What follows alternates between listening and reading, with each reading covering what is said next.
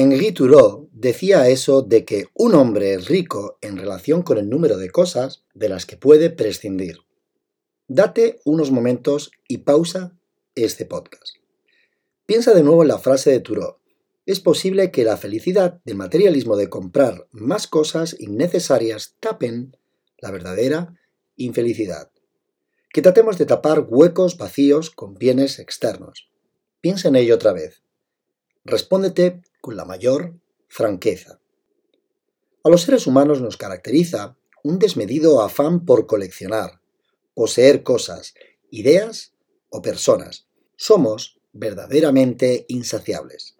La frase que resume la filosofía minimalista es la famosa menos es más, atribuida al arquitecto Mies van der Rohe, aunque creo que la frase debería ser mejor es más. No se trata de deshacerse de todo, sino de reducir a lo esencial, despojarnos de todo aquello sobrante. Echa una vista a tu armario. Apunta en un papel y haz una lista de toda la ropa o zapatos que llevas sin ponerte estos últimos seis meses. Te va a sorprender muchísimo, te lo garantizo. El minimalismo queda más claro si se explica que minimalismo en realidad quiere decir minimismo, reducir al mínimo nuestras posesiones. Cuanto menos tienes, la vida sencilla te hace no desear tener o comprar nada. Cuanto menos somos, más queremos ser. Y cuando no se tiene mucho, se dan más oportunidades al ser. A esa paz interior de la que te hablo es la felicidad. Quédate un rato mientras nos tomamos un café. Soy David Franco y te doy la bienvenida a Pabellón de Curiosidades. Hoy hablamos de minimalismo.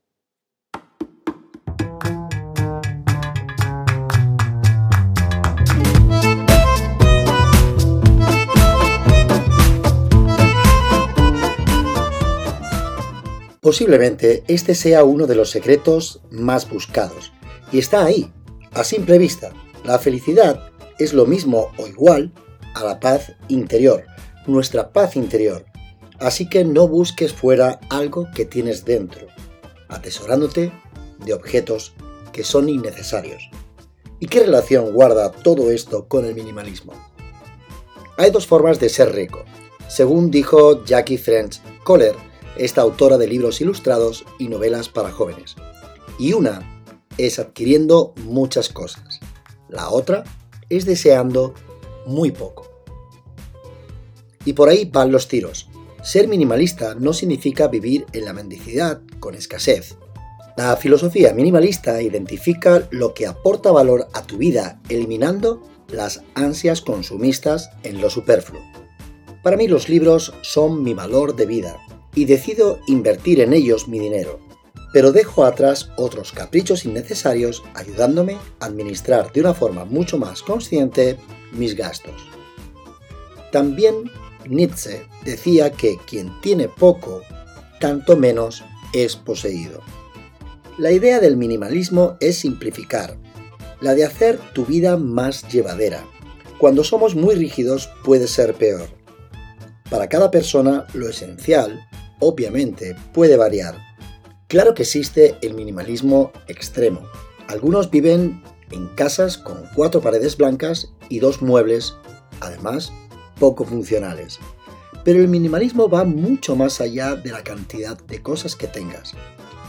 Hay algunos que viven con un máximo de 100 cosas o solo tienen 30 prendas. Y también los que compran algo nuevo y desechan algo antiguo que ya tenían.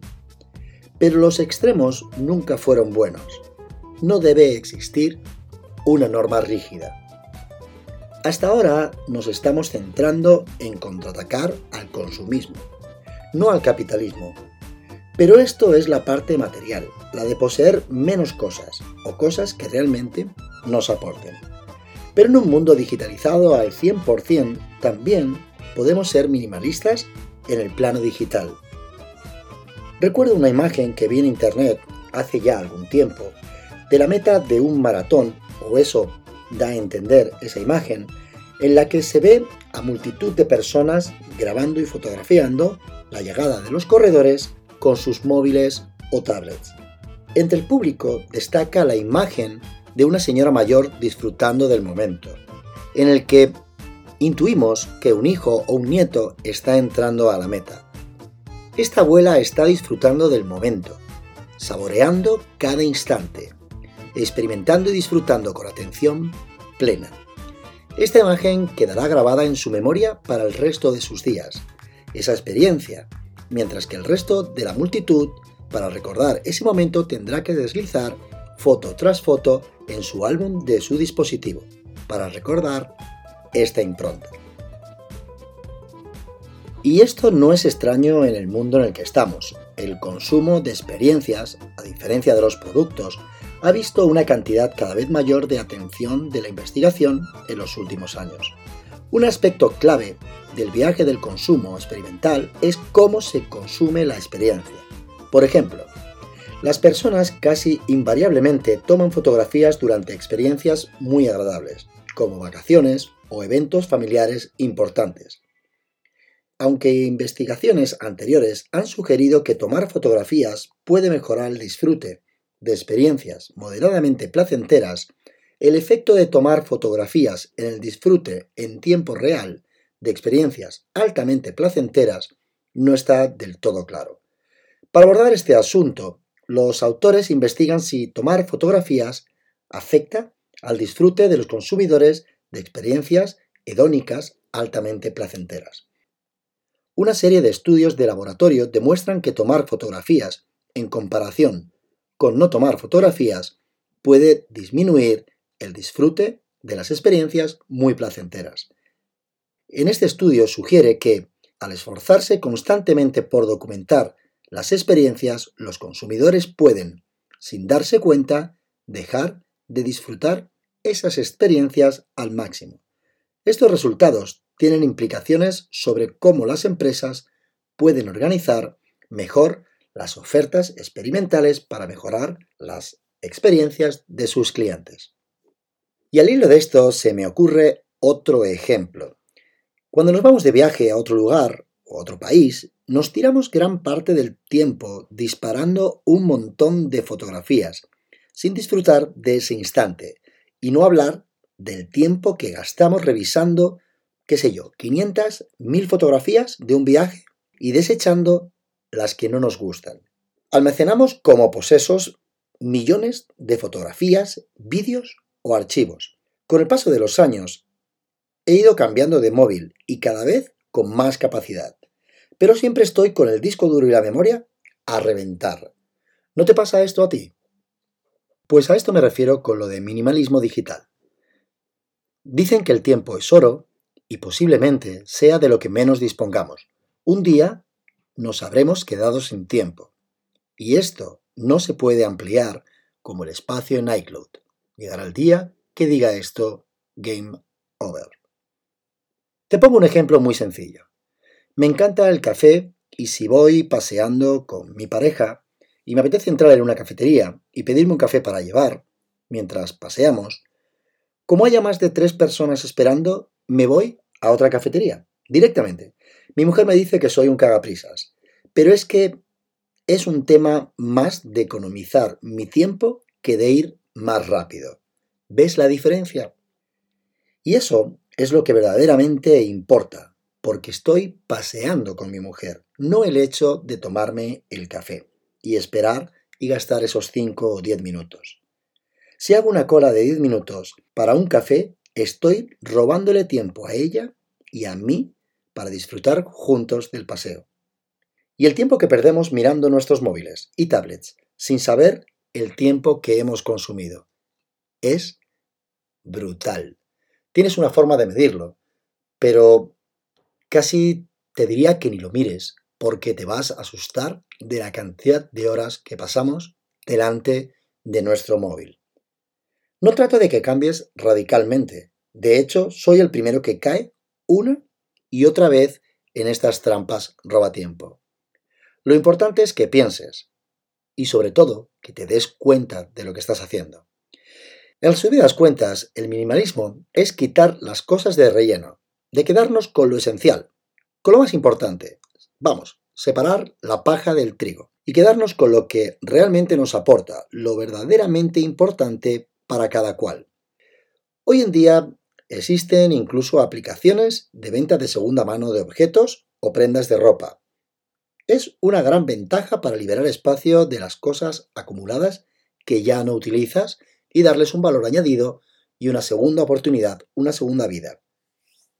En Netflix hay un documental muy interesante sobre la vida de un par de amigos, Joshua y Ryan, que les cambió la vida literalmente el minimalismo. Si no has visto estos documentales, te recomiendo que lo hagas. Son muy interesantes y entenderás a la perfección de qué va esto del minimalismo. Somos, y abro comillas, adictos a las cosas. Somos junkies del consumismo. Claro que el poder de decisión es nuestro, está en nosotros, somos los que decidimos en última instancia. Pero la industria no nos lo pone nada fácil. Hoy, con un simple clic, en menos de un minuto hemos procesado una compra impulsiva llevándola al carrito.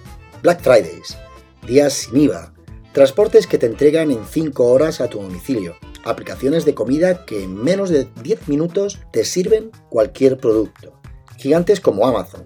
Todo lo que se te ocurra te lo traen a tu puerta en menos de 24 horas.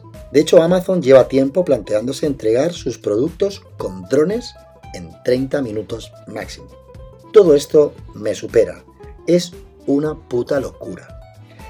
Y no critico el servicio. Es maravilloso. El avance es fantástico.